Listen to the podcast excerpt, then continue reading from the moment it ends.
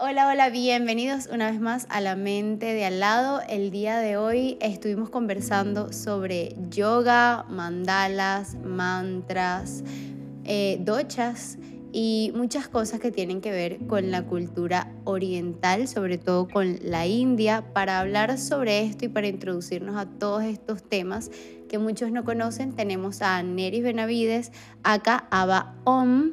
Ella es una yogi que tiene 18 años dando clases y además hace yoga desde muy pequeña.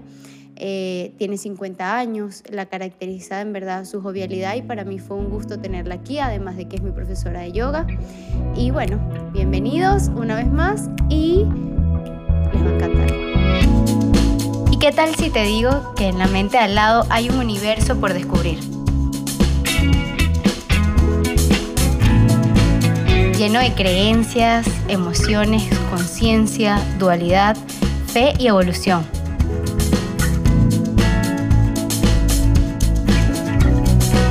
a ver más allá de tu propia mente? Yo soy Shia Tobar y esto es La Mente de al lado. Bienvenida Neris, gracias, por estar aquí. Gracias Chia, encantada de estar acá. Bueno, Neris, yo conozco a Neris para que entren en contexto porque he ido ya varias veces a sus clases de yoga y me parece increíble. Hice un taller de, de mandalas con ella y no dudé ni un poquito en invitarla porque sé que tiene muchísima información que nos puede servir para expandir nuestros conocimientos. Eh, cuéntanos, Aneris, si te pregunto qué es el yoga para alguien que no tiene idea, que piensa que son solo posturas, ¿qué, qué me explicarías? ¿Qué me dirías? El yoga es el arte de vivir. Okay. Dicen que es la ciencia de la vida, también que es una forma de arte ¿verdad? porque nos muestra cómo integrarnos, muestra integración okay. y ayuda a que estemos presentes. El yoga nos ayuda a estar más presente. Hay muchas técnicas que utilizamos para eso, la respiración, los movimientos, la meditación. La meditación es el fundamento de la yoga. Okay. esa base donde el, el yoga se establece. Las posturas que hacemos en el yoga son para desbloquear el cuerpo, suavizarlo y poder estar eh, meditando de manera más fluida. Ok, entonces, más allá de, posturas, el yoga nos, nos ayuda a tener como, a llevar un mejor estilo de vida, algo así, sí. como más saludable. Sí, el yoga fomenta la salud. Ok, tú, nos, tú nos explicabas que tenía relación con las glándulas y con las hormonas. En clase nos explicabas eso. Eh, ¿cómo, ¿Cómo saber si, si el yoga que estoy haciendo de verdad es como que un yoga que me está ayudando internamente o solo estoy haciendo posturas al azar y estoy haciendo un ejercicio?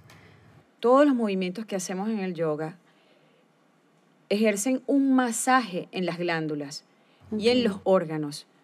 Ese masaje interviene específicamente en el nervio vago.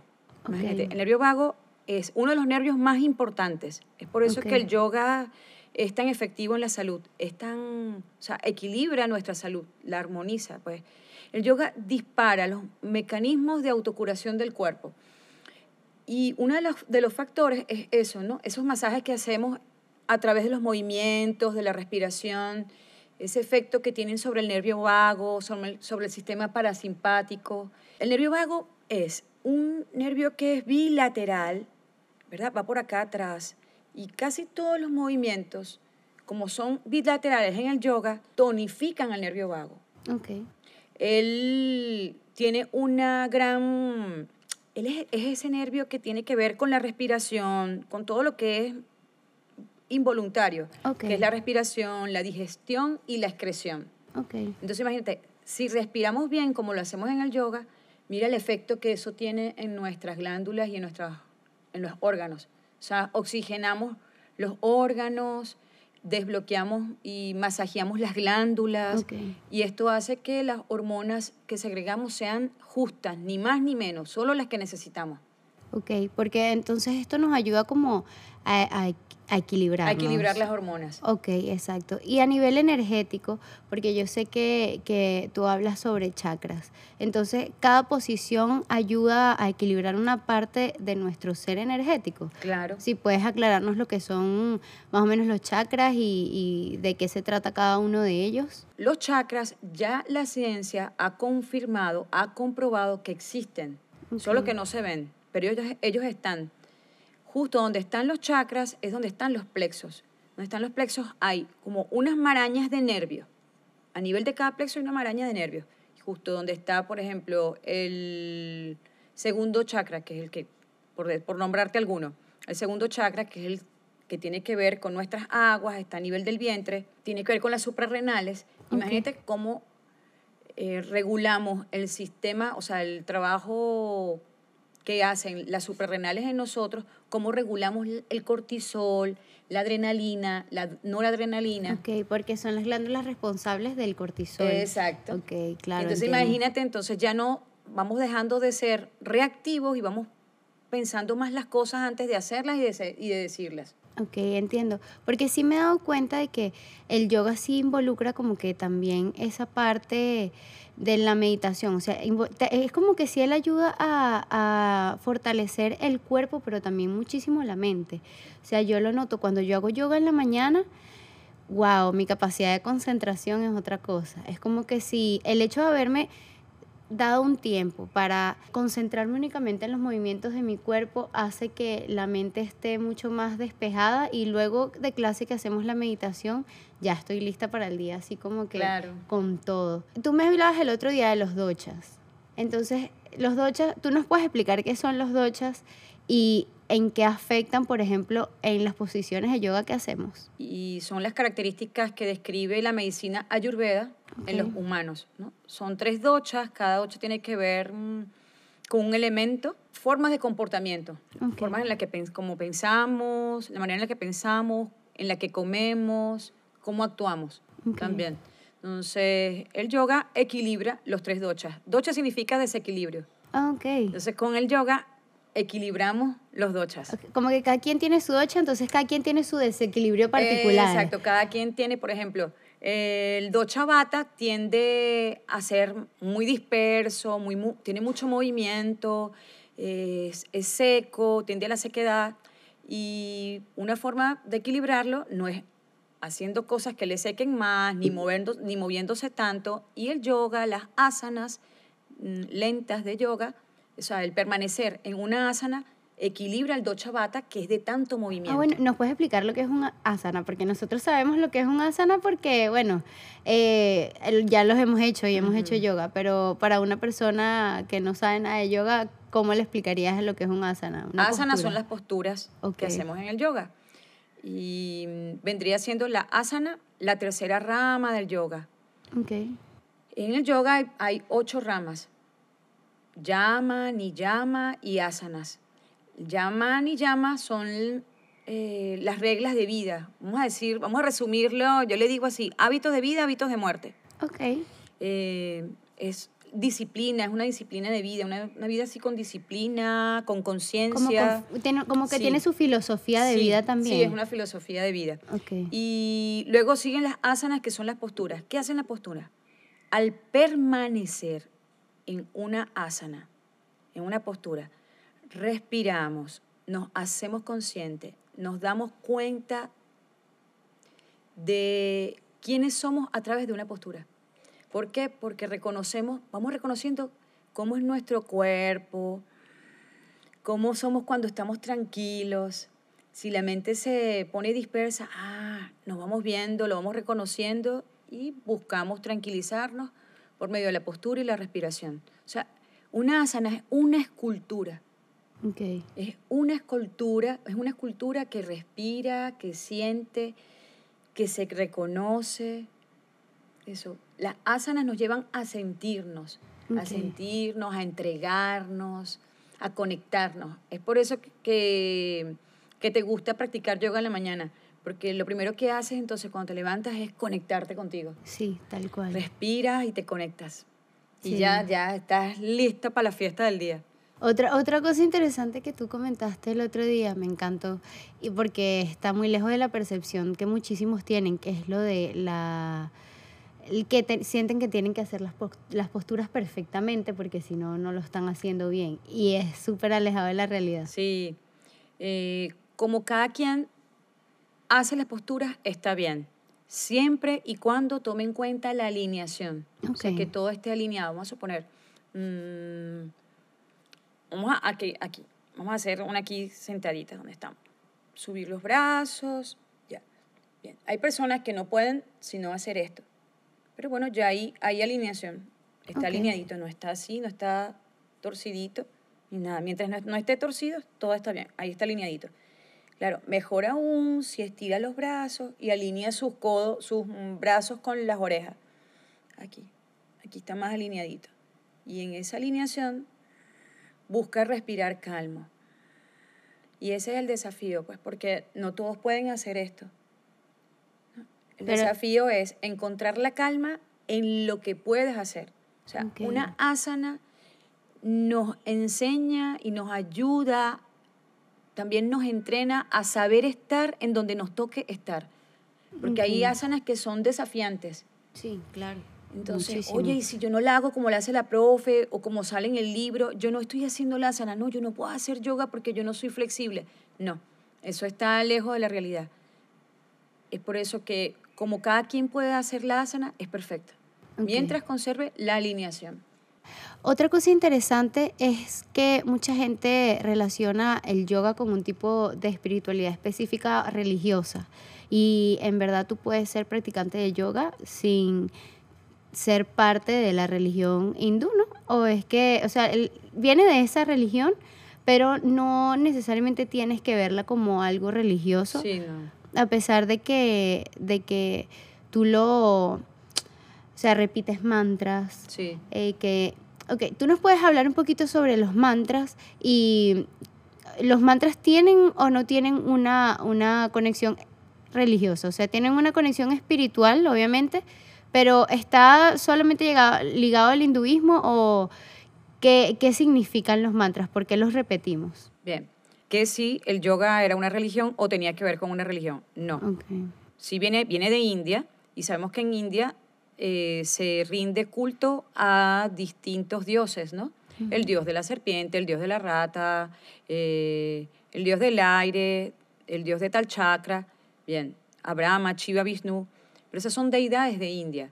Bien, ¿por qué surge el yoga? Para crear orden. Okay. Yoga significa unión, o sea, viene de la, de la palabra yuk, de la raíz yuk, que significa religare, unir, conectar. Ok. Pero, ¿qué conecto? ¿Qué voy a conectar? Disuelve, yoga, disuelve la separación mente-cuerpo. Ok. O sea, el yoga nos ayuda a estar acá presentes. Por eso no tiene que ver con ninguna religión. Por el contrario, nos ayuda a ser más adeptos a la religión que tengamos. Si yo creo en, en Dios y en Jesucristo, si soy católica, me hace ser más adecto entonces a, Jesús, a entender a Jesús. Jesús hizo cosas como de un yogi, porque era un hombre correcto. Y cuando nos vamos, cuando nos adentramos en la yoga y empezamos a ser practicantes de yoga, no practicar solo las asanas que vendrían siendo el yoga para la salud, sino que nos adentramos más allá y vamos a la meditación y vamos siguiendo la filosofía del yoga, entonces, te das cuenta que Jesús era un yogi. Sí. Sí. Fue un hombre que trabajó en la perfección, fue perfecto, meditaba, trabajó mucho en sí también, él meditaba, oraba, meditaba. Y fíjate que los mantras son una forma de orar. Ok. ¿Ves? Solo que lo hacemos a través del canto y en un idioma que vendría siendo, que es el idioma eh, antiguo de India, sánscrito, que es una lengua divina. Bien, hay una cosa que yo siempre digo. Eh, si nosotros estamos en una clase de karate, la clase se da en japonés. Si vamos a una clase de ballet, la clase se, da en francés. Y el yoga es justo que se diga y que se pronuncien las posturas en sánscrito. En su idioma original. En su idioma original. Sin embargo, tiene sus traducciones. La postura de gato, perro, oruga. Tienen traducciones Los mantras también tienen traducciones. Mm, no siempre que se traduzcan van a significar tal cual lo que quieren decir, ¿verdad? Porque ya eso lo sabemos de todos los idiomas, sobre todo los, los antiguos, como el hebreo, el sánscrito, el chino. Se hace más o menos como una traducción, pero no, a veces no llegamos a abarcar completamente lo que ese idioma llega a abarcar con una sola palabra, con una oración. O sea, era como que una sola palabra podía abarcar una cantidad de significado muy grande. Sí, así.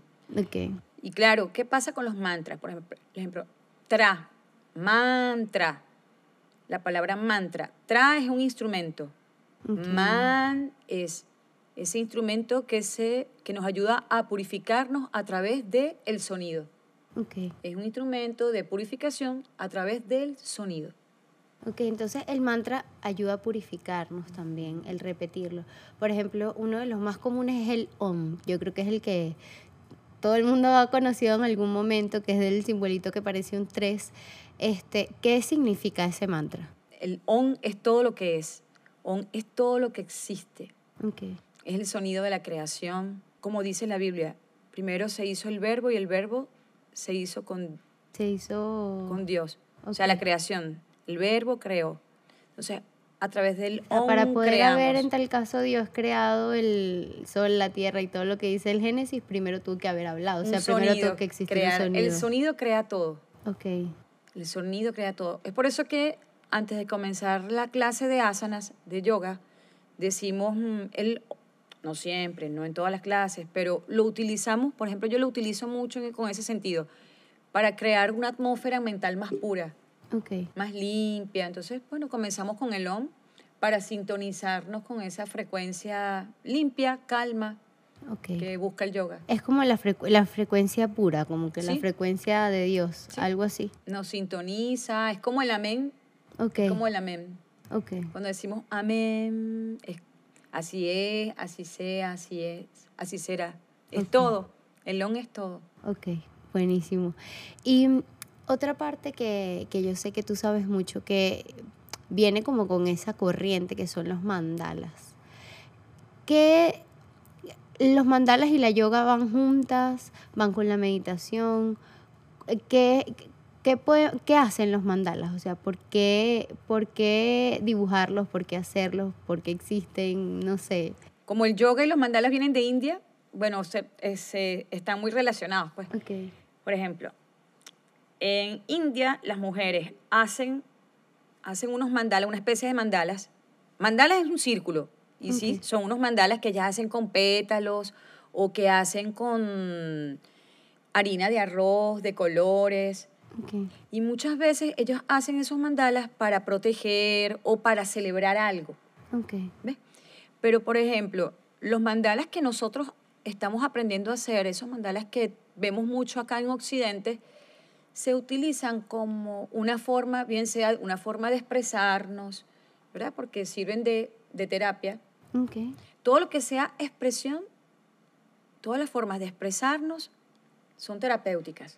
Claro, porque al expresarnos sacamos. Y a través del mandala, de ese círculo, eh, expresamos nuestra esencia, solo que lo hacemos en un círculo que se vuelve cómplice, el cómplice de lo que sentimos, lo que pensamos, que de seguro con palabras no podemos transmitir. ¿Y mandala significa eso, círculo? Círculo. Sí, significa círculo. Sí, círculo. Un círculo, o sea, es un contenedor que, que tiene una esencia adentro. La esencia de quién, del que lo plasma. Ok. Y ella, ella ha existido en muchas culturas. En todas las culturas hay mandalas. Ok. Y de todo lo que sea circular puede ser un mandala. El sol es un mandala, una flor es un mandala, es un círculo. Ok. O sea, son los mandalas hechos por Dios. Ok. Y bueno, los mandalas son... Ah, bueno, los puedes mostrar. aquí. Son figuras circulares. Estas son espontáneos, son mandalas espontáneos, no significan nada, son solo eh, trazos, trazos en los que uno se va dejando llevar, ¿verdad? Se pueden pintar, se pueden crear de afuera hacia adentro o de adentro hacia afuera. Una de las razones por las que nos gusta o nos atraen los mandalas es porque estamos buscando centro. Ok. Sí, claro, porque al ser una figura centrada, nos centra Ok, entiendo. Es como a, a nivel visual eso nos, nos da una sensación. De centro, de equilibrio. Ok, ok. Fíjate que en todas las artes marciales, yendo al yoga, relacionándolo un poco con el yoga, en el yoga y en las artes marciales, mm, a nivel físico, lo más importante de trabajar es el centro. Acá. Ajá, el centro del Eh. cuerpo, ombligo, abdomen, lo que le dicen core, el core, o sea, el centro. Si hay fuerza en el centro, hay equilibrio. De la fuerza del centro, Parte hay fuerza en el centro, hay fuerza en la mente. Hay flexibilidad en el centro, hay flexibilidad en la mente. Manifiesta el cuerpo, Se manifiesta se también manifiesta también en la mente. Ok. Y como lo que se manifiesta en la mente, se man- manifiesta en el cuerpo. Buenísimo. O sea, adoptamos, el cuerpo adopta la cualidad de la mente. Y se puede, tú me dices que, por ejemplo, ahorita usaste una palabra que estos, bueno, fueron hechos por ti, no tienen un significado específico, pero existen mandalas que pueden ser hechos para cosas específicas. O sea, ahorita nombraste que en India lo hacían que sí, para protección, Para protección, etcétera. sí. Porque, eh, ¿cómo, ¿cómo diferencias de repente un mandala de un tipo a un mandala del otro? El mandala, esos mandalas que ellas hacen para protección o para honrar a alguien, es por la intención que ellas le colocan. Mm, Es la intención. Pueden tener cualquier forma, pero es la, la intención que va colocando lo que, la que lo está haciendo, la que lo está creando. Y puede surgir cualquier forma. Ok, No hay una forma O sea, es específica. de, de repente con la intención que Es tú lo solo la haciendo y te vas intención. dejando llevar. Exacto, como vamos a suponer, voy a crear una oración para proteger, entonces coloco, ay, este, que María esté sana, que María le vaya todo bien. Bien, solo que en el mandala lo voy a expresar de manera abstracta. Ok, de manera creativa. Creativa, pues, No, no exacto. necesariamente dicha No. o explicada. Exacto. Sí hay unos mandalas en India que tienen un gran significado, en India y en el Tíbet, que son el yantra y el kalachakra. Uno es el Sri Yantra, no lo traje.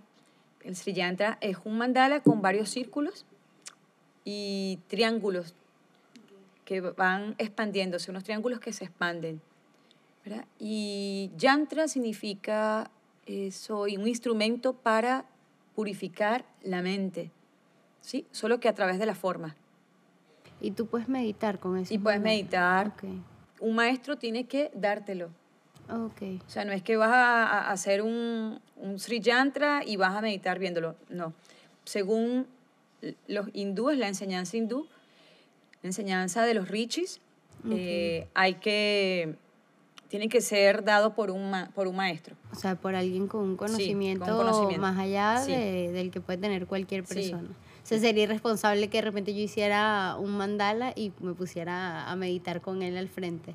Bueno, no digamos irresponsable, pero bueno, esa es la creencia que ellos tienen con respecto al Sri. Yantra. Y con respecto al Kala Chakra, que es el mandala que dibujan en el Tíbet, que crean en el Tíbet con arenas, Ok, que es creado con arenas. eh, bueno, eh, eso es todo un ritual. Es Ok. un ritual y duran días, eh, un poco más de una semana haciendo el, el Kalachakra, que significa rueda del tiempo, y luego de terminar el mandala lo deshacen. Ellos duran tres años para aprender a hacer un, un Kalachakra.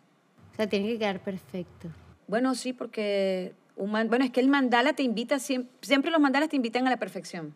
Ok, tienen que ser simétricos. No, no, no, no, no tienen que ser simétricos, pero por ejemplo, el kalachakra sí, él tiene que ser simétrico, mm, tiene toda una forma de, hay una forma de colocar cada puntito, toda una intención, se hace con toda una intención, cada figurita que ahí, ahí se va plasmando.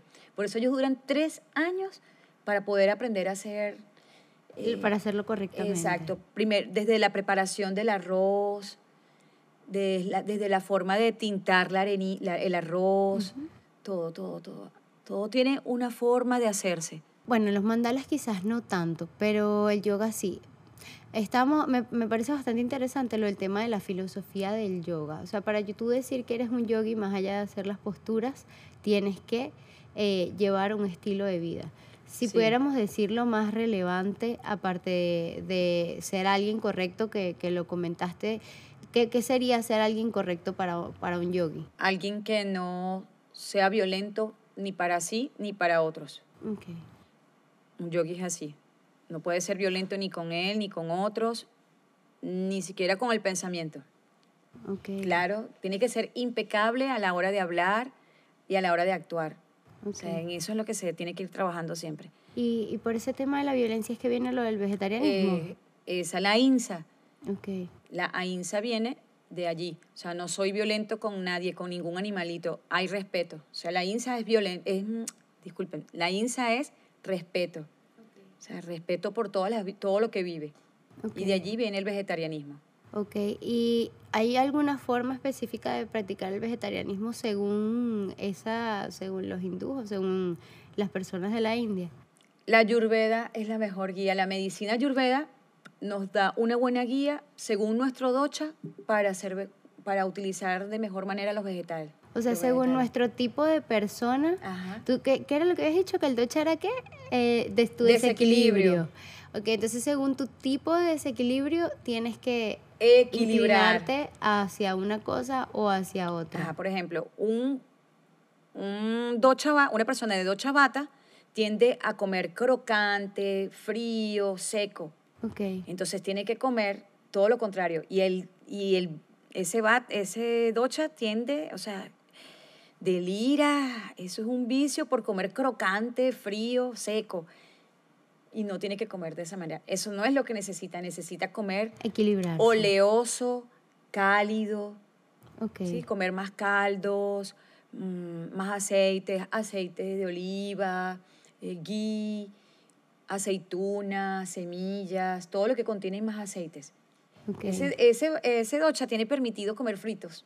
Ah, bueno, Sí. buenísimo. En cambio, hay otros dochas que no tienen que comer fritos. ¿Y cómo sabemos cuál es nuestro docha? ¿Qué características podemos vernos desde casa que... Hay que hacer un test para eso. Sí, hay que verlos bien porque no... Hay personas que les prevalece un solo docha, pero siempre hay un, un docha que va acompañándole. Son dos dochas, ¿verdad? Prácticamente. Hay personas tridochas que tienen los tres dochas. Ok. Bueno, y hay que equilibrarlos, pues, a través de la comida, de la forma de pensar, cambiar el pensamiento. La meditación nos ayuda. Ok. La meditación mm, y ver bien, centrarnos bien. Eso, rec- primero, reconocer para qué estamos. Ok.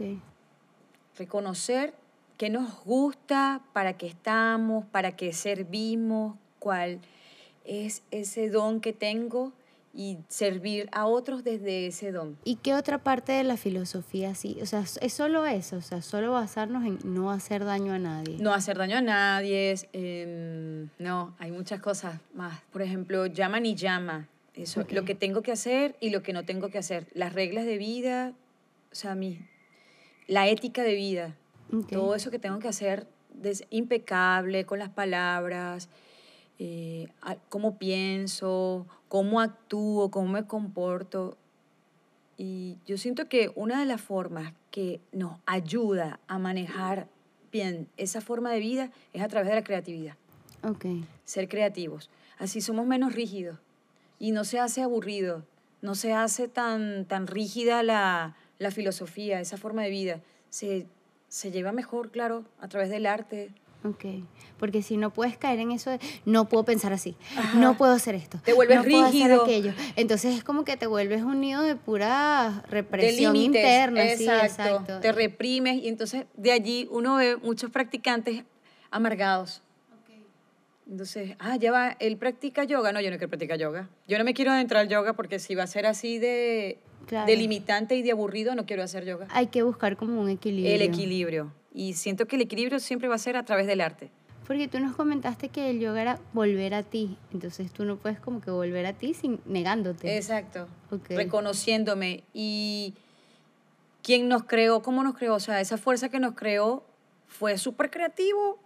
O sea, Sí. utilizó todo, nos hizo con todo. Con colores, con plantas, con distintos animales. Y entonces, ¿por qué nosotros en esa, en esa forma de vida que nos hace crecer, que nos hace ser mejores, por qué no usar la creatividad? O sea, más bien la creatividad nos va a ayudar a eh, ser mejores. Imagínate, a la hora de ser vegetariana.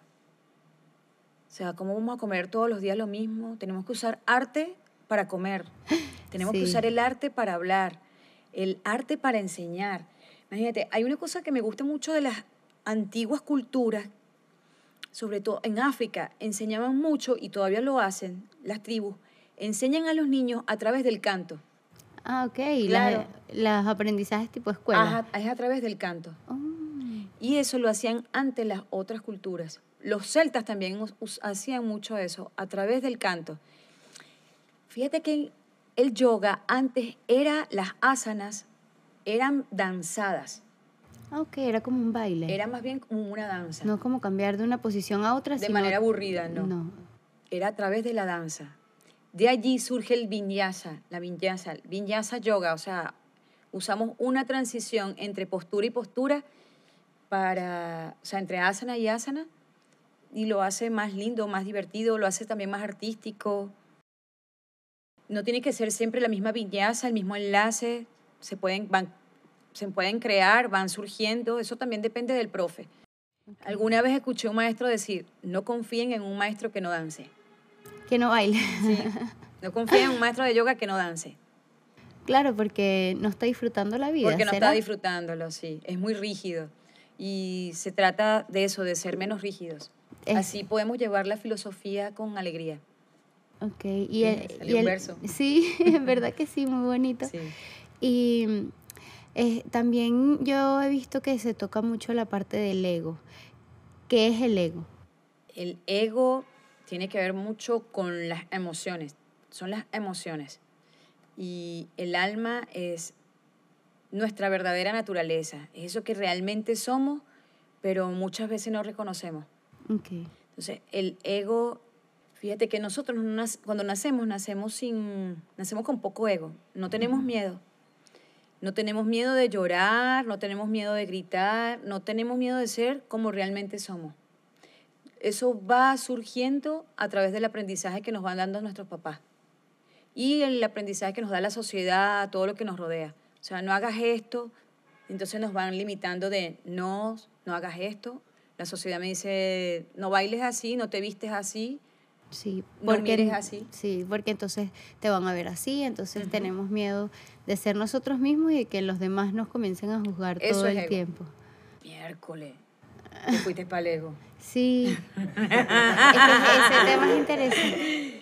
Ahora, mira, eso es la guerra de Dharmachetra Kuruchetra. Sí. Eso es sánscrito, te estoy hablando de sánscrito. Ajá. Un libro sagrado de India llamado el Bhagavad Gita. No, el yoga es una maravilla. Ok. Claro, lo que pasa es que eso que les estoy diciendo, o sea, tiene que ser, bueno, imagínate, yo era una niñita y yo iba para la clase de yoga y yo no sé por qué. ¿Te gustaba? Pero yo era una niñita divertida, yo tenía amiguitos. Y mi adolescencia era entre si irme a meditar e ir a la clase de yoga o irme a una rumba. Imagínate, equilibrio 100%. Sí, ah, sí, sí, exacto, pero no. Tampoco no. Claro, el desequilibrio vino cuando con, por el ego de mi mamá. Okay. por el miedo de mi mamá. Por el... Porque hay una broma, y ustedes van a decir, es verdad esto. ¿Quién nos cría? O sea, ¿nos crió nuestra mamá o nos crió su miedo? Sí, 100%. Nos crió el miedo de nuestras mamás. Sí, crecimos limitándonos con respecto a los miedos que nos De ahí surge el ego, de ahí se aumenta el ego, ¿entiendes? Es por eso. Entonces... Porque el, ego no es ser egocéntrico necesariamente. No, no, no, no. El ego tiene que ver con la mente, el ego es la mente. Es la mente prejuiciosa, la mente eh, limitada. En cambio, el alma no. Vivir desde el alma no es, es arte. ¿Y, ¿Y, si hay forma de despegarnos del ego? O sea, si hay forma de que el ser humano en algún momento llegue a decir, no, yo no tengo ego ya. Los que renuncian, los renunciantes, los gurús. Los que renuncian, por ejemplo, son, voy a ponerte un ejemplo, la Madre Teresa de Calcuta, eh, San Francisco de Asís. Como gente que renuncia, pero renuncia a todo. Sí, renuncian a todo. Como acetas o algo. Como los, los acetas son renunciantes. Ok. Fíjate, hay una cosa que yo digo mucho, sobre todo en las clases especiales. Los paros, las ardillas, los peces, ellos siguen comiendo y viviendo a pesar de que el dólar y hayan guerras o no hayan guerras. Sube el dólar, no suba, o sea, haya inflación o no haya inflación, toda la naturaleza sigue comiendo. ¿Por qué los humanos no? Nos autolimitamos. tenemos como tan predispuesto que se supone que tenemos que ser, que nos cegamos ante, ante todas las posibilidades Sí, de lo que de porque verdad hay podemos miedo, ser. hay miedo mm, a no ser aceptado. Ujú. A, a ser como realmente somos. Sí, a ser como realmente somos. Eso es vivir desde el alma. A que me digan el loco. Exacto. Ok. Eso. El acuario es loco, es el, es el loquito del zodiaco. Ah, yo Y sé en la era de acuario. acuario. Sí. ¿No está grabando? Sí, sí. Sí, viste, buenísimo. este, sí. Sí, Sí, estamos en la era de acuario, estamos entrando a la era de acuario y acuario es el loquito del zodiaco. O sea, es el alma. Sí, eh, Acuario no le importa, eh, va a ser el mismo, aunque los demás le digan que, que, ay, que eres el loquito. Ah, bueno, sí, está bien, Sí, yo no sí lo soy. Bueno, no todos los vamos a ver, no todos vamos a ver a, a- a la humanidad realmente ser. Y, y ser es, no- ni siquiera, muchas veces cuando hablamos de que, del que somos uno, la gente piensa que vamos a llegar a ser uno cuando todos seamos o todos pensemos igual. Y es todo lo contrario. O sea, Somos según uno- mi percepción. Sí, somos uno cuando somos el camino, somos uno cuando no, hay, no creamos murallas. Ujú. Lo que decía esta mañana, pues. Este, somos uno cuando no nos vemos diferente al otro y ace- o aceptamos la diferencia del otro. Ah, ya vale, es diferente a mí, se viste distinto a mí, pero somos iguales, tenemos la misma esencia, tenemos dos ojos, una boca, los dos nos enamoramos. Los dos Entonces, sentimos. los dos sentimos. Vivimos en el mismo Exacto, mundo. vivimos en el mismo mundo. Entonces, la separación es egoica, es, es algo que ha creado la, la- la sociedad, los, el sistema, pero no existe. La separación es algo inventado, pero realmente no existe. Entonces, vamos siendo el camino, eso, cuando somos camino, no nos separamos, nos unimos a todos, nos sentimos unidos a todos. Sí, hacemos, como tú lo comentabas, porque eso, eso lo dijiste en la clase de esta mañana, eh, somos puentes Somos- entre una persona y Sí, otra. cuando somos caminos, nos sentimos el camino, creamos puentes. No nos separamos de nadie. Creamos Sí. puentes de conexión, primero con nosotros, con eso que realmente somos y con otros. Porque el ser muralla también es ego. Ser muralla. sí, ser con- muralla es ego. Nos, nos queremos separar de todo el mundo. Tenemos miedo a que los demás nos vean o, Sí. O miedo a, a- a lo que los demás puedan hacer. Puede ser, bueno, el ego tiene, es eso. El ego es mura, eh, crea murallas. Por- puede ser porque o nos creemos menos que los demás o nos creemos especiales y más que los demás. No, Es el medio. So- medio somos todos iguales. somos todos simplemente ya. ser. Ser y ya. Quería hacerte una pregunta antes de cerrar, porque ya, ya tenemos casi el tiempo listo, pero quería saber, tú te llamas Aneris Benavides, pero en realidad si te buscas en Instagram eres Ava Om. Porque, y de hecho yo te digo Ava, yo no te digo Aneris, o sea, es raro Sí. cuando te digo Aneris. ¿Por qué Ava? ¿Por qué Ava Om? Bueno, porque cuando me adentré más, más a los mandalas y los quería firmar, les ponía eso. Ava son mis iniciales. Ah, Agneris, Benavides, Arevalo. Yo pensé que tenía un significado en No. sánscrito o algo así, no, pero está bien, está bonito, me gusta igual. Pasa que cuando ves Ava, es muy lindo porque es una palabra espejo. Sí, es bonito. Es una palabra espejo, igual que yo soy, Mm, yo soy, tú volteas yo soy, y es una palabra espejo. es igual. Fíjate. Somos, es una palabra espejo. Imagínate, Sí. qué lindo. Es bonito. Entonces cuando vi Ava, así yo, ay, qué lindo. Bueno, es bonito porque somos espejos, entonces de allí no hay nunca muralla, siempre hay camino. Buenísimo. Hacemos camino. Bueno, Ava, en verdad estoy encantada de que hayas venido a acompañarnos el día de hoy aquí a la mente de al lado. Eh, me gustaría que dieras tus redes sociales o si quieres dar algo, eh, decir algo con lo cual la gente pueda co- conectarse contigo, comunicarse contigo si está interesada en ver una clase contigo o hacer un taller contigo, cómo la gente te consigue. Bueno, eh, estoy en Facebook y en Instagram como Ava Piso Om Ok. y mi número de contacto es 0424-344-9211. Bueno, ya estoy este, a su servicio, estamos para servirles.